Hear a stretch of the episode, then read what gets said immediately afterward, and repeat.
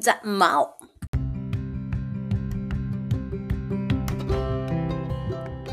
はい、こんにちは。ピンチョチョンス激励マダムのマオです。というわけでですね、今日はですね、私がちょっと最近触れているいい言葉集いい言葉自分がいいと思う言葉集ですね、をお届けしたいと思っております。えっ、ー、とですね、まず一つ目早速いきますけれども、えっ、ー、とですね、今回ちょっと本から引用しているので、その本、もし興味ある方いたらと思ってですね、概要欄に一応 Amazon のリンクを貼っておきますが、えっ、ー、と、まず一つ目はですね、フロー体験喜びの現象学っていう、あの没頭して、何かに没頭している時と時間を忘れるっていう状態をフロー、フロー状態っていう風な、こう、表現をし始めた人なんですよね。なんか最近いろんなところで没頭だとかフロー状態に入るとか、そういう風な表現使ってる人いらっしゃると思うんですよね。結構 YouTube の動画とかを上げてる方でも。で多分それの大元ですね。大元の人はこちらの方だと思うんですけど、私も、えっ、ー、と、YouTube とかが流行る前にですね、そういう、たまたまこのフローの本に出会って読んでて、ああ、なるほど。これ私体験してる。確かに。こういうことだったんだっていうのを実感するときに勉強した本なん、勉強というか、そう学ばせていただいた本なんですけど、ここの本にですね、書いてある言葉からいくつかご紹介したいのがあるんですよね。まず一つ目、えー、はですね、えー、それはっていうところから微妙だな。冒頭からいくと、私が発見したのは幸福というものは偶然に生じるようなものではないということである。っていうところから始まって途中なんですね。むしろ我々が事柄をどのように解釈するかによるものである。まあ、幸福は、要するに事柄をど、幸福というものは事柄をどのように解釈するかでっていう話なんですけど、これまさにあの、私がよく言ってる結局この世は解釈の世界だなって何度か言ってるはず？あれ？お蔵入りになったかな？私はとにかく解釈の世界だと思ってるんですよ。物事が起こってもそれをどう捉えるかで生きる心地って違うっていう話ですね。だからやっぱり同じようなこと言う人なんだ、いる、言う、同じこと言うような、同じこと言うというか、結局みんな突き詰めていくと違うところから出発しても必ず同じような答えにたどり着くんだなっていうのを納得したっていうのがこれ一つ目なんですよね。で、改めてこの本自体はですね、私が4、5年前に読んでるんですけど、そこにちょうどマーキングヒッチ引いてあって、ああ、そうかそうか、この頃から私この言葉に反応してたのかっていうところが引いてありましたね。あと、二つ目はですね、内的な経験を統制できる人は自分の生活の質を決定することができる。これですね、まさに今自分キングダム作ってる私がですね、その台本とか書いててつくづく思うんですよ。そう、自分キングダムっていうので自分を客観視するのって結局自分の中で起こってることをどう、あのー、選んで、どういう、こう、中の状態にしていくかっていうのを自分で決める。そして選び、道をこう、導いていくというか、そういうふうにすることが結局自分の人生を決めるよってつくづく思ってるてか、そうだなって改めて思うんですけど、それを、ままさにこの自分の生活の質を決定することができるっていう表現に、この方は言ってらっしゃって、ああ、またこれも同じこと言ってるなと思って、なんかすごい嬉しかったんですよね。この内的な経験っていうのがね、やっぱり特にそうなんですよね。こう、この本でも結構そこを、なんていうんですか、論理的にで書いてある方ではあるんですよ。心理学者の方が書いてる本なんで。で、私はですね、どちらかというと、心理学も大事なんですけど、私は実践で学んできたタイプなので、学問的にこう、論理的に論ずるよりは、その自分が実践で得た感じがどういうものなのかっていうのを例え話とかで置き換えて説明する方が好きなんですよ。なので、多分今回自分キングダムを作ってるんだろうなと思うんですけど、っていうのが2つ目です。で、で、でですね。あ、三つ目は、これですね。あの、成功を目指してはならない。成功はそれを目指し、目標にすればするほど遠ざかる。幸福と同じく成功は成功は追求できるものではない。それは自分個人より重要な何者かへの個人の献身の果てに生じた予期しない副産物のように結果として生じるものだからである。これちょっと難しい表現ですけど、結局のところ、その成功っていうのは、ものは目的地にはつく、なり得ないものなんですよね。あの、お金と一緒なんですけどね。お金って、お金を目的にするってできると思うんですけど、でもお金を、お金を持ったところで持っただけじゃ意味がないんですよね。それで何をしたいかの方が大事なんですよ、実は。でも成功も同じで、ここに書いてある。何を目指し、目標に、あ、違う違う違う違う。えー、それは自分個人より重要な何者かへの個人の献身の果てに生じるって書いてあるので、結局は何か自分、自分自分自身の何か大、自分自身の欲求以上の何かのために献身したいと思った時に生じる欲求しない副産物。なので、成功は副産物だってこの先生、この先生、博士か、も言ってるんですけど、本当そうだなと思うんですよね。私が何か頑張ってきた時も、そ、それそのものの、なんか、オール5を取っ例えば成績でオール5を取った時とかでも、オール5を取るっていう目的、それ自体が目的だったわけじゃないんですよね、実はね。なんかこう、せっせせっせと毎日重ねていった結果、その結果としてついてきたんですよ。なので、もともとオール5は取ろうと意図してたっていう目的地じゃなかったんですよね、小さい頃。っていうのもそうだし、あと何か受験で合格するっていうのも、そそれはそうなんだけど、その受験で合格するっていうのは合格した先にこんなことがしたいから、そのための過程として必要っていうニュアンスなんですよね。で、なんだろうな、だから、どんな自分の中で、自分の中でも、もちろんそれはスケールはとても小さいのかもしれないけれども、自分の中でうまくいったなっていう出来事って全部、こう、それ自体は途中経過なんですよね。途中経過でその先にある何かがあるっていうのを目的にしたときに、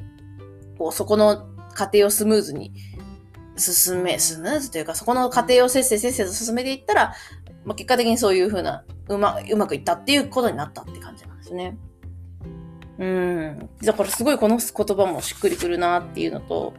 あとですね、なんかこう、この絵描きさんの表現がすごいハッときたんですけど、今回は。これ線引いてないんですけどね。また、キャンパス上で、えー、色彩が互いに魅力ある緊張を構成し始め、新しい何か、生き生きした形が目前で輪郭を表し始めたとき、それに共感しながら制作している画家が感じるものである。えー、これっていうのは最適経験っていう表現をしているところなんですけど、要するになんかこうワクワクするフロー体験の状態のような状態が起こるってどういうことかっていうのを説明した表現なんですけど、この表現、なんかまさに私が今自分キングでも作ってるのと一緒なんですよね。自分キングダムって、おおよそ概念はもともと出来上がってるんですよ。出来上がってるんだけど、使い方によっていろんな表現の仕方ができるので、今、その、このキャンバスの話と一緒なんですよね。こう、要素があって、それを組み合わせていくことで、思わなかった、思いもしなかったものができ始めていて、そのでき始めた、ちょっとだけ兆しが見えている、なんかよくわからないけど、ちょっと面白そうみたいな感じのものが見え始めた時に、すごいワクワクして、もっと続きが見たいからってことで、それをどんどんどんどんやり続けようって没頭し始めるっていう。まあ、それでフロー状態に入っていくんですけど、私はまさに今、自分キングダム、その状態にようやく来たんですよ。いや、あの、ちょっと前に、今思えばの話ですけど、ちょっと前に自分キングダムもフロー状態でやれればいいのになって、この本の、あの、本棚見見通した時に、この本が見当たったから、あ、そうか、フローってあったな、そういえば、フローって自分がややれるというか、やれる範囲のことの中で、没頭できることで、なんていうか、あ、もうこの、そのことをしてるだけで面白いっていうのがフロー状態だから、そういう風になれたらいいんだけどな、この自分キングダムまだもやっとしてるからな、新しいもの作り始めてるわけだし無理かなとか思ってたんですよ。でも、まあ、フロー状態的に楽しめたらいいのになって思ってたんです、確かに。数日前。そしたらそれ今最近叶ってるわと思って、そうなんですよ。いや、びっくりですよね。相変わらず願い事はスッキリかなという感じなんですけど、あの、本当に叶い始めました。あの、最近本当に、もうね、自分キングダム自体をやることに、なんというか、うーん、これどうしよっかなっていう試行錯誤はなくなったんですよ。だからあの切りつけ、あの自分のエゴ、ジャイアンを切り捨てたのってすごい大事だったなと思いますね、今でもね。で、それがうまくいき始めてですね、順調に、順調に進んでると思って、ちょっと最近嬉しいんですけど、その表現をまさにこの、あの本文ではしてるなっていうのが、その表現が来たなっていうのが私がつくづく思うところなんですよね。あとですね、私が好きな言葉はですね、あるんですよ。これはですね、私が好きなチョプラ博士の表現ですね。もうこのチョプラ博士のですね、表現って、なんか、うーん、私にしっくりくるようにできていて、ああ、この人もきっと、あの、自分に似た何かが思ってるんだろうなと思うんですけど、えー、これはですね、何の本のタイトルかというと、富と成功をもたらす夏の法則っていうだいぶ前の本で、これ、だいぶ前の本で私実はですね、年前 ?7 年、8年ぐらい前に、そう、だから今思えばですけど、その成功と単、成功という単語とか、富という単語とかを、中学校時代から、あ、すごいいいものがあるな、いいものなんだなって思ってたんですよ。でもそれが現実社会でちゃんと自分がいいなという理想でやってる人があまりに少なく私には感じられてしまってこの日本だとどうしてもお金を稼ぐっていうのがこうなんていうのかなお金を稼いでこう自分の私利私欲もまあ満たしていいんですけど、それが本当に役に立ってるっていう、いいスパイラルにいる成功者を見たかったんですよ、私は。だけど、あんまり自分の周りに現れてない印象があって、で、最近だってようやく出てきたなとは思うんですよね、そういう人たちが。っていうのは私の中で印象としてあるんですけど、で、逆に言うと、そういうところに興味はずっとあったんですよ。でもようやく最近、あ、そうか、そっちを求めるからなんだなっていうのは、そう、この本を読んだ頃から気づき始めていて、じゃあどっちの路線で自分は何を活かしたら一番自分が嬉しいだろうかみたいなことを考えたんですけど、で、そんな中でですね、あの、いろいろな本を読んでいて、いろんなことをやってるわけですけど、私が好きなのはですね、この本、この、このシリーズ。あの、チョップル博士の中でも、まあ、この本も好きなんですけど、この表現ですね、え、ちょっと長いです。真のあなた、それはあなた自身のスピリット、魂なのですが、承認やコントロールなどから完全に自由で、批判にも動じず、どんな挑戦も恐れず、誰にも劣っていないと感じます。それでいて、同時に謙虚であり、誰にも勝っていないと感じます。ここです。だから、誰にも劣っていないと感じつつ、誰にも勝っていないと感じる。これまさにそうなんですよね。この純、なんか矛盾するしそうなパラドックスというか、パラドックスって矛盾性みたいな表現なんですけど、本当にこれだなと思います。だから誰にも劣ってないっていう意味では、あの、オンリーワンなんですよね。でも、誰にも勝っていないっていう意味では、すべての中の一つ、一部でしかないっていう。これどっちもそうなんですよね。だから、じ、なんかこう、意識の話とか、大体、スピリチュアル系を学ぶと、意識っていうのはどんどんどんどんいろんな子供、あの、いろんな人間のあの意識っていうのは個々に持ってるもんだと思われてるけど、どんどんどんどん、なんていうか、成熟してくると、一つの、もともとは一つの意識から派生しているものに、派生しているものだからっていう意味で一つしかないんだっていう論にたどり着く人が多いと思うんですけど、その論の意味って結局ここだなと思ったんですよね。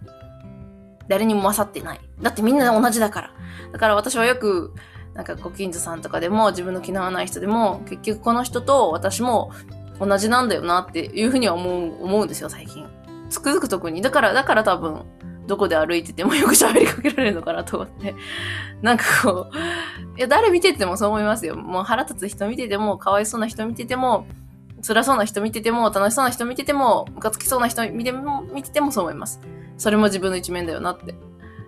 思いつつ、逆に言うと、そんな、こう、いろんな自分があっていい中で自分は自分っていう、うん、色というか、あの、趣味趣向を持っていいわけじゃないですか。その個性が、その個性というか、自分がその選ぶ権利を持って、持って生まれて、この世に生かされてるっていうので言うと、この誰にも劣ってないっていうのは本当そうだろうなと思います。自分が選んできた結果が今の自分だからって意味でですね。劣ってないし勝ってない。この両方がすごい大事だと思ってて、なんかこう、たたまにですね、自分でもこの音声とか聞き直した時に、ああ、ちょっと調子取ってる風に聞こえんなとか思うんですよ。なんていうのかな。言ってる意識と、相手から聞こえる意識で違うだろうなっていうのはもともと思っていて、で自分の中でそこまで思ってないけど、そういう風に聞こえるだろうなって時もあるし、自分ではちょっと調子乗ってんなと思うけど、まあそう聞こえてないからラッキーだなとかいう時もあるんですよ。不思議だなと思うんですけど、でも根本的に言えば私は、この勝っても劣ってもいないを基軸にしたいタイプの人間だし、それが大事だってことを思ってるタイプの人間ですね。いや、じゃないと、なんていうのかな。うーん、人を好きでいられないなと思いますね。やっぱり自分にないものを持ってるいろんな人がいて、いろんな価値観があって、自分の中でこれは正しいかもって思うこともあるけど、結局他の人にとって正しくないことだってあるし、それもその人にとって正しければそれでいいわけなので、自分も認めつつ相手も認める。だからそこに、なんていうか、対立を生まない方がいいというか、そういうのが私のポリシーというか、うん。それでいいじゃないって思うんですよね。で、いろんな選択肢、いろんな価値観の人がいて、そのいろんな、その色だからこそ、その価値観だからこそ、出せるもの、作り出せるものがあるなっていうふうに思うんですよね。なんか、よっぽどムカつく人が例えば目の前にいるじゃないですか。でもどうしても、その人でしかできないことがあって、私にできないその人ができるすごいことってあるんですよ。だからどんなにムカついてもその人は、ある意味で社会全体、人類全体、その意識全体の成長、魂時代の成長を、すごい